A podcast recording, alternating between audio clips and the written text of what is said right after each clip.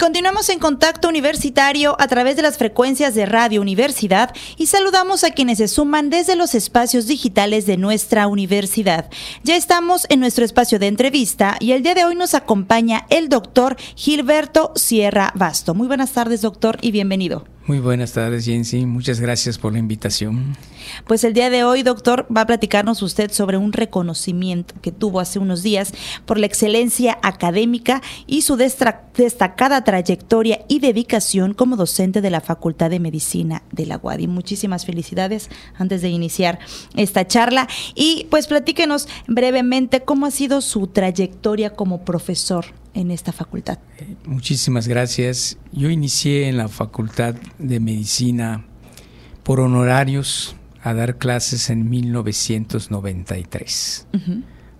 Y en el 2004 ya me integré a la Facultad de Medicina de tiempo completo, como, se establece, como se establece el régimen de los diferentes contratos que realiza la Universidad Autónoma de Yucatán. En 1993 comencé con la cátedra de pediatría que es mi especialidad. Soy especialista en pediatría médica y en terapia intensiva del enfermo en estado crítico pediátrico, terapia intensiva de los niños. Y desde ese entonces, pues a al 2004, pues estuve dándolo, impartiéndolo dentro de las aulas del Instituto Mexicano del Seguro Social, donde estaba yo incorporado en, mi trabajo. Al jubilarme en el 2004 fui invitado a participar ya de pleno en la Facultad de Medicina y desde el 2004 hasta la fecha pues estoy de tiempo completo. Imparto diferentes eh, materias, una de ellas es en el primer semestre que es Introducción al Estudio de la Medicina, ética médica, pediatría desde luego como parte y últimamente medicina legal. Entonces son cuatro las asignaturas que llevamos básicamente con diferentes grupos, unas en primer semestre, otras en séptimo semestre, en octavo semestre y otras en décimo semestre. Comencé yo a estudiar en el 1969 al 75, es mi generación, cumplimos 50 años dentro de dos años. De haber egresado de esta Facultad de Medicina de la Universidad Autónoma de Yucatán. Y el plan que se llevaba, pues era un plan totalmente distinto, en el cual lo que predominaba eran las conferencias magistrales. Claro. Que hasta la fecha de repente se hacen algunas, pero eran exclusivamente conferencias magistrales y la enseñanza de lo práctico era hasta que entráramos a los hospitales. En ese entonces, ahora sí, el reconocido Hospital Escuela Oram, vamos a decir que era el alma mater de las prácticas, y en el 73 273 se incorporó el seguro social como parte de los campos clínicos para el ejercicio práctico, vamos a decir, o ya directamente con el trato de los pacientes. Después cambió el programa en 1995, se cambió el programa de la Facultad de Medicina, okay, se siguió otro esquema, otro modelo de aprendizaje y que luego se le denominó MEIA si mal no recuerdo, con el MEIA. Todavía en este, en estos, cuando yo me incorporé en el 2004 en medicina, era el programa MEIA, que era otro esquema totalmente distinto. Y en el 2019, justamente un año antes de la pandemia, pues se, se introdujo el MEFI, que desde el punto de vista de como docente me pareció más adecuado a lo que verdaderamente deberíamos realizar, porque los modelos de aprendizaje de los alumnos, pues uno sí es oyendo, como era cuando solo es conferencia magistral. Pues otros es observando, etcétera, y otros es haciendo. Y la ventaja que tiene el nuevo modelo es que incorpora los tres modelos de, de manera de aprender y los alumnos, pues hay unos que dominan uno más que otro, pero al tener la oportunidad de hacer los tres, pues en cierta forma uno va reforzando el aprendizaje del otro de tal manera que consideramos que este modelo, aunque la primera generación va a salir hasta el 2025, para poder analizar verdaderamente los resultados, es un modelo que se adecua más a las características que tienen actualmente los jóvenes. ¿Cuál es lo novedoso? Pues definitivamente que fue acelerado porque la pandemia, se sabe, nos obligó hacer ya nuevas alternativas de enseñanza a través de en línea, de más utilización y que nos tuviéramos que actualizar, sobre todo los antiguos, en el uso de las tecnologías, ¿verdad? Y teníamos una, las videoconferencias eh, nos era muy práctica con el Zoom, pero el, Teams es el que estableció la universidad y es un poquito más complejo era más fácil aprenderse el Zoom que aprender a manejar el Teams. Entonces, pues tuvimos que irnos modernizando de acuerdo porque es lo que demandan incluso los jóvenes. Eh, ya habitualmente incorporamos muchísimo durante nuestras clases, ¿verdad? Que utilicen eh, la tecnología, sus mismos celulares, para buscar información que de otra manera eh, no, no tienen acceso a ella. Entonces es válido utilizarlo dentro del aula. Además, en lugar de que se distraigan con el celular en otras cosas, pues se distraen buscando información que les va a ser relevante en su formación.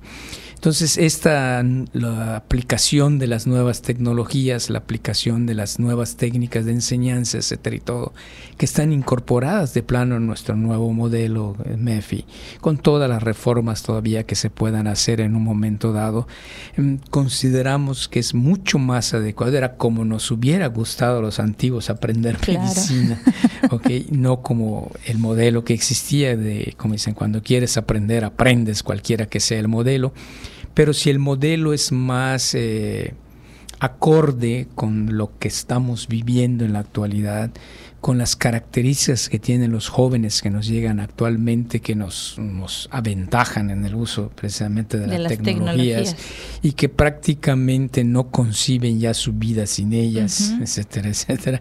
Entonces, bueno, esto lo hace más ágil, más dinámico, más adecuado, y cuando uno lo logra y lo convence, pues es muy bien aceptado, es muy bien calificado, y creo que en eso se basa el reconocimiento principal. Primero, antes que nada, que los estudiantes en las evaluaciones docentes que habitualmente nos hacen, pues considero que es algo bien calificado. Muy bien, diría Esa es una, diría yo. Y la otra es la aceptación por parte de los que trabajan contigo. Estoy plenamente seguro que la mecánica del reconocimiento, alguien tuvo que proponer el nombre, alguien tuvo que proponer precisamente esas calificaciones, el currículum de, lo que uno ha estado realizando en, un momento dado y que las autoridades lo aceptan. Se, aceptan que que reúne uno las condiciones para merecerse ese reconocimiento. Tengo que entender que es un proceso que llevan a cabo pues nuestras autoridades claro, eh, eh, universitarias. universitarias, definitivamente, ¿verdad? Entonces esa transición de la modernidad, pues en realidad eh, cuesta trabajo porque los antiguos están hechos de con, un formato, con una manera, y hacer todos esos cambios pues implica esfuerzo, tiempo. Dedicación. lógicamente, y el corazón para hacerlo. Claro. Y es que definitivamente, como ya nos está usted platicando, eh, nos damos cuenta que pues varias, decenas de estudiantes han pasado por sus aulas. han aprendido varios de, usted y ha enseñado y ha formado a diferentes médicos. Y por lo tanto, usted ha visto el crecimiento que se ha tenido de la docencia, como usted bien nos platica antes, cuando usted se formó, a ahora, que ya es completamente diferente y con lo de las nuevas tecnologías, pues completamente más.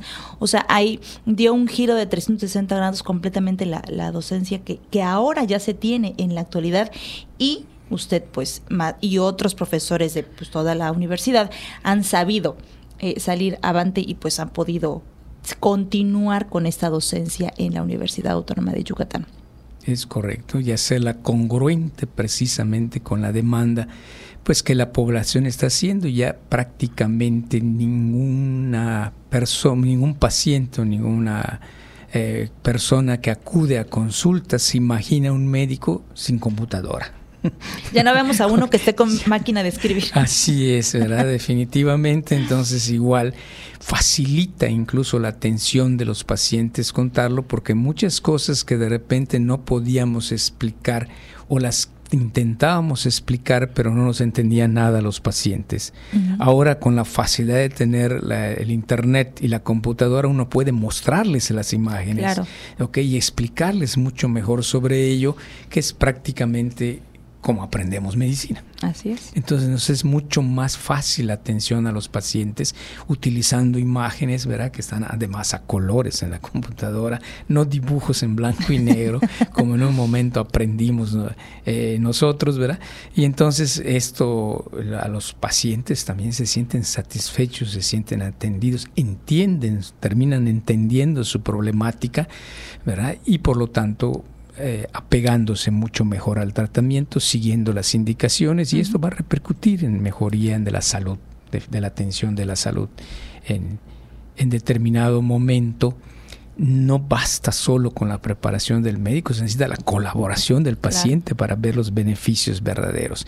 Y esto es parte de lo que de lo que no se ha dejado, eso sí, en ningún momento en la enseñanza de la medicina es esa parte del valor humano, esa parte de un humano atendiendo a otro humano y que tiene que verlo en forma integral, que tiene que verlo como un ser biopsicosocial, ya no lo no estoy viendo una enfermedad, estoy viendo un paciente que tiene una enfermedad. Así es. Y esa es la parte importante que no se debe perder en ningún momento. ¿Qué aprendizajes, doctor, le ha dejado la docencia? Muchísimo, definitivamente yo vivo aprendiendo de mis alumnos.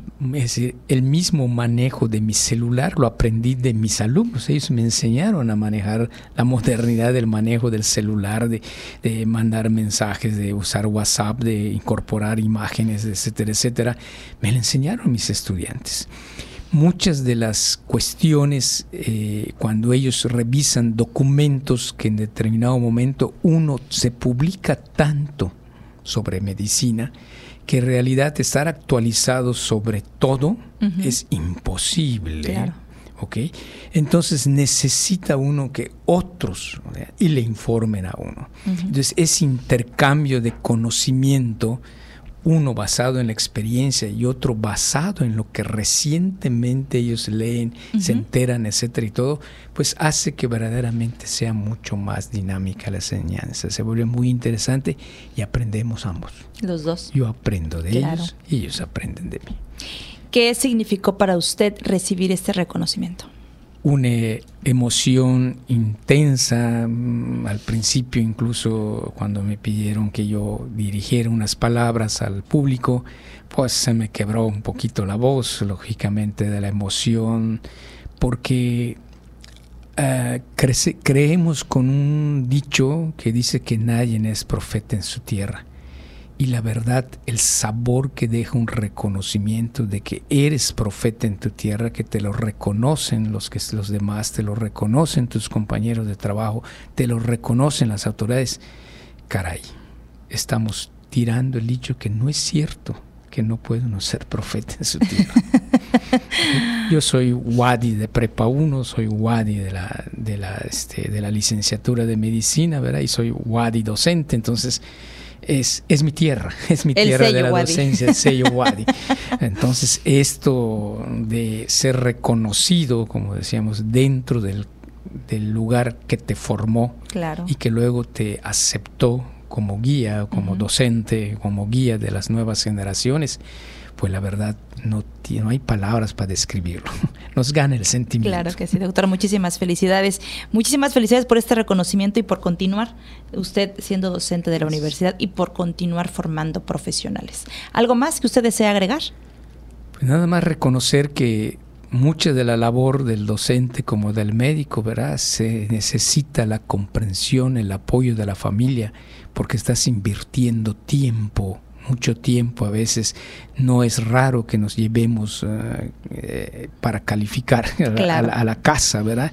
Y entonces que la familia verdaderamente acepte y además te apoye, te impulse y, en el reconocimiento también acudió muchos de mis familiares, como, como, digo yo, ¿verdad? Ese apoyo de la familia es muy importante tanto durante la carrera.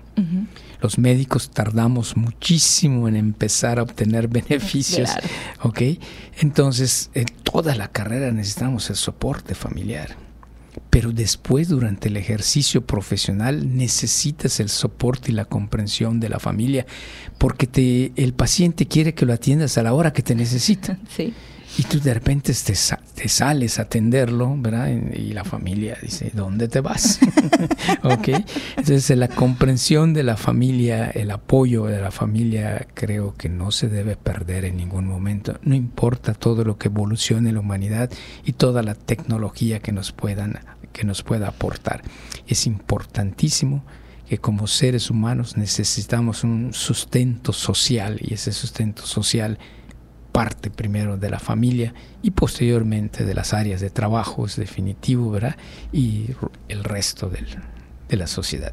Pues un orgullo, doctor, un orgullo tenerlo aquí con nosotros en Radio Universidad y que nos haya brindado esta entrevista. Muchísimas gracias a ustedes, muy amables. Buenas tardes a todos. Él es el doctor Gilberto Sierra Basto, académico de la Facultad de Medicina de la Universidad Autónoma de Yucatán. Nosotros continuamos con más información.